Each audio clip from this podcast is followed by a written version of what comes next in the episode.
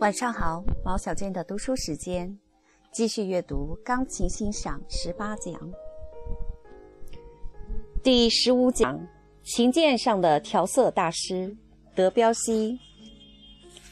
作为跨越世纪的音乐家，德彪西的意义所在，并不只限于从十九世纪迈入二十世纪。他的出现彻底瓦解了浪漫主义时代构建的音乐模式，从此以旋律为主导的音乐逐渐减弱，线条变得不再清晰，色彩的渲染代替了线条的勾勒。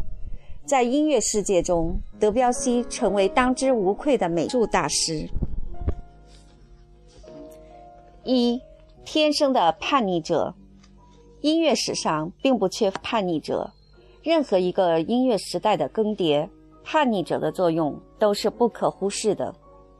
生于1862年的法国作曲家德彪西是叛逆者中的代表。我们通常会把叛逆者和乖戾暴躁的脾气、不修边幅的外形、激愤喧闹的音乐联系在一起。然而，德彪西却一反常态，与人们想象中敢于破旧立新的开拓者的形象相差甚远。他儒雅、挑剔，追求高尚的生活品质，应该说是现代人眼中的雅皮士。他的音乐像精美的艺术品一般考究，也是生活中德彪西的缩影。出生在一个小商人家庭的德彪西，很小就显示出与众不同的个性。他的眼光相当独到，甚至挑剔而具有超前性。当孩子们在节日期间收到一点零花钱，同伴们对那些杂货商店琳琅满目的便宜糖果垂涎欲滴的时候，德彪西却会毫不犹豫地选择一小块精致的蛋糕。这并不是一个孩子偶然的举动，在后来的生活中，德彪西也对环境和周围的人物要求颇高。举手投足显示出优雅，在饮食方面，德彪西从不将就，甚至可以称得上是当时的美食家。不仅如此，德彪西穿着笔挺，从头到脚精心搭配，总是争取做到尽善尽美。时尚流行的衣饰都曾出现在他身上，正以品味和质量作为第一选择。德彪西的生活才精致而充满个性，生活的态度与创作的灵感形影不离。德彪西在生活中体现的个性，悉数反映在他的创作上。德彪西小时候被发现具有音乐天赋，随后顺利地进入了巴黎音乐学院。此后，他开始了集创作、评论、演奏于一身的音乐生涯。同他的脾气秉性一样，他的音乐审美也相当独特。对于前世的所有作曲家，德彪西都颇有微词。他并不崇拜他们任何一位的成就，甚至对一些音乐史上的伟人还批评得极其尖锐。这个时代是需要变革的。德彪西坚信他的时代是音乐创新和革命的时代。他曾说：“音乐因其本性使然，绝不可能被局限于传统与固定形式窠臼中。”他赞同俄罗斯作曲家穆索尔斯基的创作手法，十分欣赏他的作品。同时，德彪西还对爪哇岛的土著甘美兰音乐表示出极大的兴趣。这种音乐的节奏和采用的特殊音阶吸引了他，并在他的创作中潜移默化地体现出来。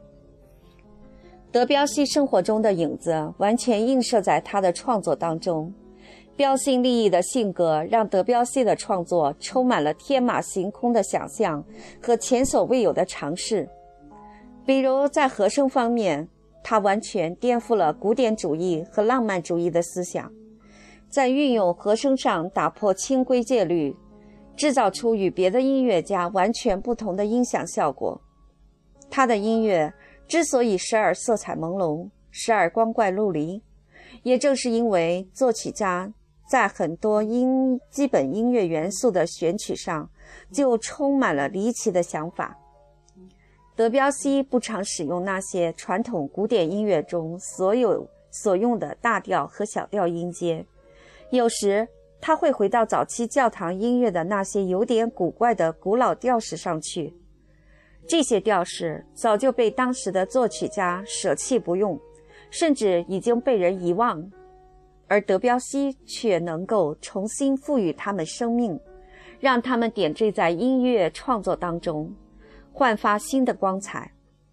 德彪西还经常使用一种全息音音阶，这种全音音阶打破了原有音乐的音阶规律，只有六个全音，而完全不出现半音，所以制造出与众不同的声音效果。德彪西最喜欢这种效果，在他的音乐中，全音阶会直接出现或者变换形状间接出现。所以，它的旋律听起来带有浓厚的异国情调，构筑出与众不同的梦幻世界。德彪西经常用和弦渲染音乐的气氛，很多和弦是人们之前闻所未闻的。在德彪西的音乐世界中，没有不协和的存在，所有的和弦都是协和的，都是带有独立色彩的。那些先前被大家广泛接受的基本和弦，可能代表一些基本颜色，比如蓝色、红色、绿色；而那些在音乐史上被视为禁区的音符组合，在德彪西看来都具有很强的音乐性。他将它们视为中间色，比如紫色、橙色、蓝绿色等。于是，德彪西的音乐就成为颜色与韵律的几组合。欣赏德彪西的音乐，就像漫步在画廊当中。人们会在音乐中想到莫奈用颜料，德彪西用音乐。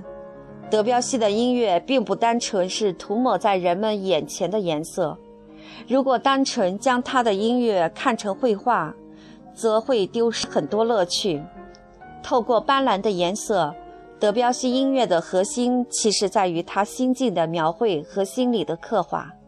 就像法国著名女钢琴家玛格丽特·龙所说的：“与其说德彪西的音乐是描绘了自然景色，不如说他是通过自然景色的描绘来刻画人物的情感。”德彪西首先想揭示人的精神世界。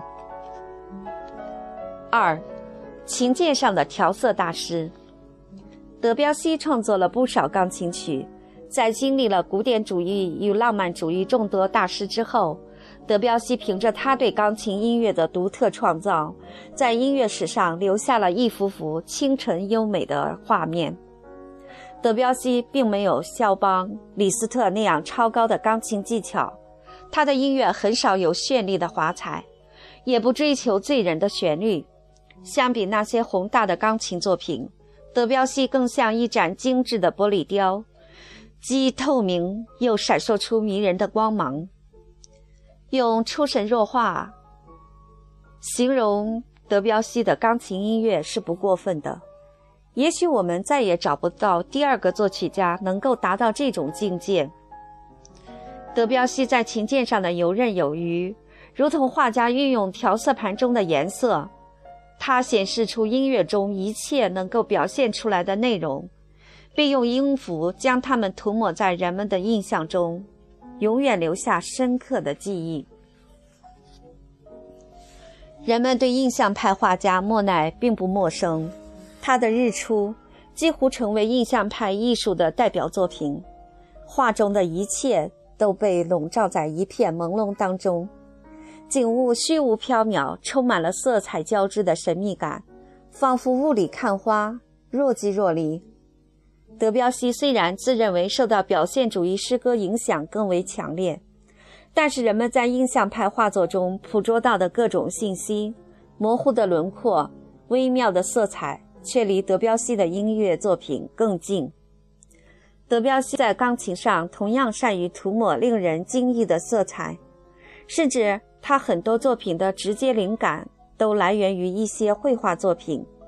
比如，根据法国画家华特名作《撑船赴西德尔岛》而做的《欢乐岛》，根据一幅带有惠斯勒画风的速写而做的《雾》，甚至还有来自一张小城景色的明信片的阿尔汉布拉的大门，还有那些来自于大自然的启发。德彪西一直这样说：“我把神秘的大自然当作我的宗教。”于是，大海澎湃的声音，树叶在风的吹动下窸窸窣窣的声音，鸟鸣、白帆都在德彪西的音乐画面中出现了。这种画面是立体的，看到的景物和听到的声音都在色彩的交织中铺展开，而这一切仅仅是在八十八个琴键上实现。要在钢琴上获得斑斓的色彩，了解钢琴的发声原理是前提。钢琴发出声响，是由于击弦机打击到绷紧的弦上。一个音的背后通常由三条弦支撑，除了被打击的弦之外，其他的弦在自然状态下会和其发生共鸣。所以在钢琴的每条弦上都有一个叫做制音器的装置。防止在弹奏时发生其他弦的共鸣。钢琴延音踏板的原理就在于它打开了其他弦上的制音器，用扩大共鸣的方式延长音的长度。德彪西是音乐史上第一位充分发挥了钢琴机械特性的音乐家。他音乐中所有缤纷的色块组合、粗细线条的交错。明暗光线的变化，都源于他对钢琴特性的细微观察和深入了解。所以，他仅仅用触键、踏板的变化，就为人们勾勒出一幅前所未有的音诗图画。德彪西在琴键上独特的演奏方法，与他最初的老师莫特德·福尔维勒夫人密不可分。他曾是肖邦的学生。并从钢琴诗人那里继承了连奏的原理和弹奏柔美音色的技巧，因此德彪西的音乐风格与肖邦有着千丝万缕的联系。比如“如歌”的这个词，在德彪西的钢琴曲谱中随处可见。他善于使用贴键、连贯的触键弹奏“如歌”的旋律，就是指弹连奏时手指不离开琴键。前一个手指还没有完全离开琴键，下一个手指就按下另一个琴键。德彪西从来没有将钢琴当做一件打击乐器，而是将其视为弦乐器对待。真正的德彪西式的色彩，不是建立在手指敲击琴键发出的轻而干脆的声音上，恰恰相反，在手随着音符向左或向右的滑行中，连贯。柔美、流水般的声音应运而生。很多演奏家为了将德彪西如梦如幻的意境演奏得炉火纯青，对他特有的触键方法进行研究。有人曾把德彪西的音乐比作猫，需要用爱抚他的手蹭来蹭去。也有人这样描述德彪西的触键：指尖要敏捷，指尖要敏捷，弹和弦时。琴键好像被指尖吸引，贴在手上，就像是贴着一小块磁石。德彪西研究专家、钢琴家莫里斯·杜曼斯涅尔说：“指尖那一小块肉垫必须高度灵敏，通过他们的感觉，你应该能够预知紧随而来的音的性质。指尖应产生一种好像透过面纱弹奏一般的感觉。”不应敲击，不应出现音的棱。评论家们也这样描述德彪西演奏的音响效果：它们升腾到透明大气中，在那里结合而不融合，最后融化在彩虹色的薄雾中。这些描述和德彪西音乐作品那些如画的标题、玄妙而充满梦幻的和谐相符。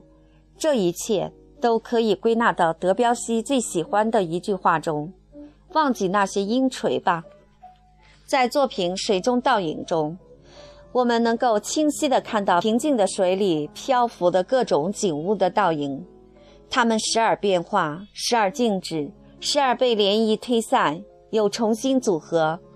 德彪西用极弱的和弦、连续流动的爬音等，营造出朦胧、清淡的色彩。在这里，只有俯下手指，轻轻触摸琴键，才能感受到水中世界的变幻。即使那些强音，也是饱满而柔和的共鸣。就像德彪西本人，并非一位发怒的战士。那些或浓或淡的色彩和意境，就像中国的水墨画，恬淡而悠远。笔触富于变化，这也正是德彪西音乐风格的精髓。除了触键，德彪西为了不断探索全新的和声效果，把和弦连续排列起来，再利用踏板叠加广泛的持续音，得到了石子投入水中荡起无数涟漪的效果。踏板在德彪西的音乐中，除了能够作为加强音响、延续音长的工具，更多的它已经成为一支笔，将很多色彩融合起来，制造出朦胧而浑然天成的效果。在德彪西的音乐图画中，它的神奇不可言喻，很多不和谐、和谐，很多不和谐。和弦在泛音的效果中相互联系，彼此结合，就像波纹交织，最终在湖面上只留下一道最美的弧线。三、东方情节，在德彪西的音乐中，经常能够听到似曾相识的东方元素，那些意境也随这些元素离我们越来越近。仿佛德彪西就是一个东方血统的作曲家。据说，在庆祝巴黎埃菲尔铁塔落成的音乐会中，来自东方国家的打击节奏和全音音阶的旋律，给德彪西留下了极为深刻的印象。这些际遇与灵感影响德彪西后来的创作，使他的音乐中经常浮现那些东方式的片段。钢琴曲《塔》。常常被作为德彪西钢琴音乐中最具有东方情调的典型代表，选自版画集。有人认为这部作品是受甘美兰音乐的影响，但是从结构、音响效果等方面来看，塔的东方情调更为凸显。比如五声音阶的运用、音乐形象的塑造，都蕴含了东方音乐的象征意义。一个简单的标题“塔”。不但能让东方人想起那些经常出现在视线里的各式宝塔，也唤起了西方人对东方的想象。其实，塔可以算作标题音乐中的一个特例。乐曲所描写的并不是一个具象的事物，而是一种对东方音乐的整体印象。也许德彪西并没有见过东方的宝塔，只是认为塔是东方风暴的代表，是东方风景的代表。曲中各式各样的古老的塔静静地伫立，始终有一种安详静谧的气氛，在庄严中又透出神采奕奕的形象。按照德彪西自己的话说，这是一种精神上的东方旅行。音乐中的东方情调，归根结底来源于德彪西在调式上的突破与创新。他摆脱了原有音乐体系中大小调的束缚。在大小调音阶之外，大胆地运用具有东方色彩的调式，五声音阶成为德彪西作品中最常见的一种元素。五声音阶空灵的音响效果，让德彪西的音乐在同时期其他作曲家的作品中显得非常独特。当人们还守护着自己的天地时，他已经神游天外，将钢琴与绘画和诗。东方与西方连接到了一起。四，亚麻色头发的少女。亚麻色头发的少女给我们带来的是怎样的联想？在阳光明媚的午后，春花绽放的田野里，坐在树下的小麦色皮肤的女孩。总之，在这幅音乐的图画中，一切都比想象的还要美好。亚麻色头发的少女。是德彪西音乐中描写的惟妙惟肖的人物之一。人物来自作品前奏曲。德彪西是善于塑造人物的，但是这种塑造并不是速写，也不是文学性的叙事。所有英雄式的激情都是多余的。他借助音乐的色彩与动机，在标题的引导下，给人们以最大的想象空间。也许在有些人的脑海里，亚麻色头发的少女身着白色的棉布长裙，而另一些人却看到树上白色的花瓣落在她蓝色的上衣旁。德彪西于1901年至1913年之间，连续创作了24首钢琴小品。他自己称之为前奏曲，但是这些前奏曲无论从构思上还是从形象上看，和之前出现的所有前奏曲没有一点相似之处。虽然在肖邦的音乐中，前奏曲已经不再是大型作品的附属品，拥有了独立的个性，但是德彪西的作品则显得更进一步。他赋予每首前奏曲一个标题。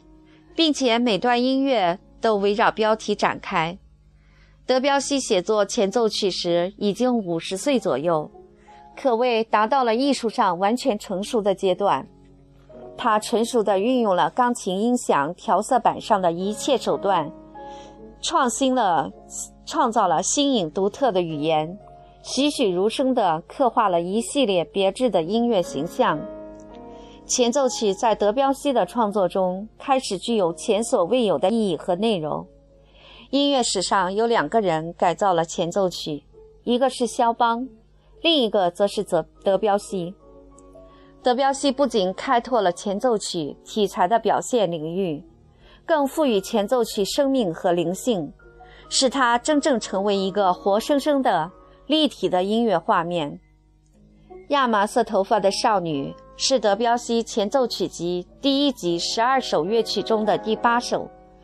此曲作于一九一零年一月，距今逾百年。人们很容易从德彪西的作品中发现精致、浪漫、自由、幻想的情调，这一切都源于德彪西对法兰西文化精神和审美的热衷。他经常将法兰西式的清新可爱、高贵典雅与德意志的冗长繁琐、厚重笨拙相比较。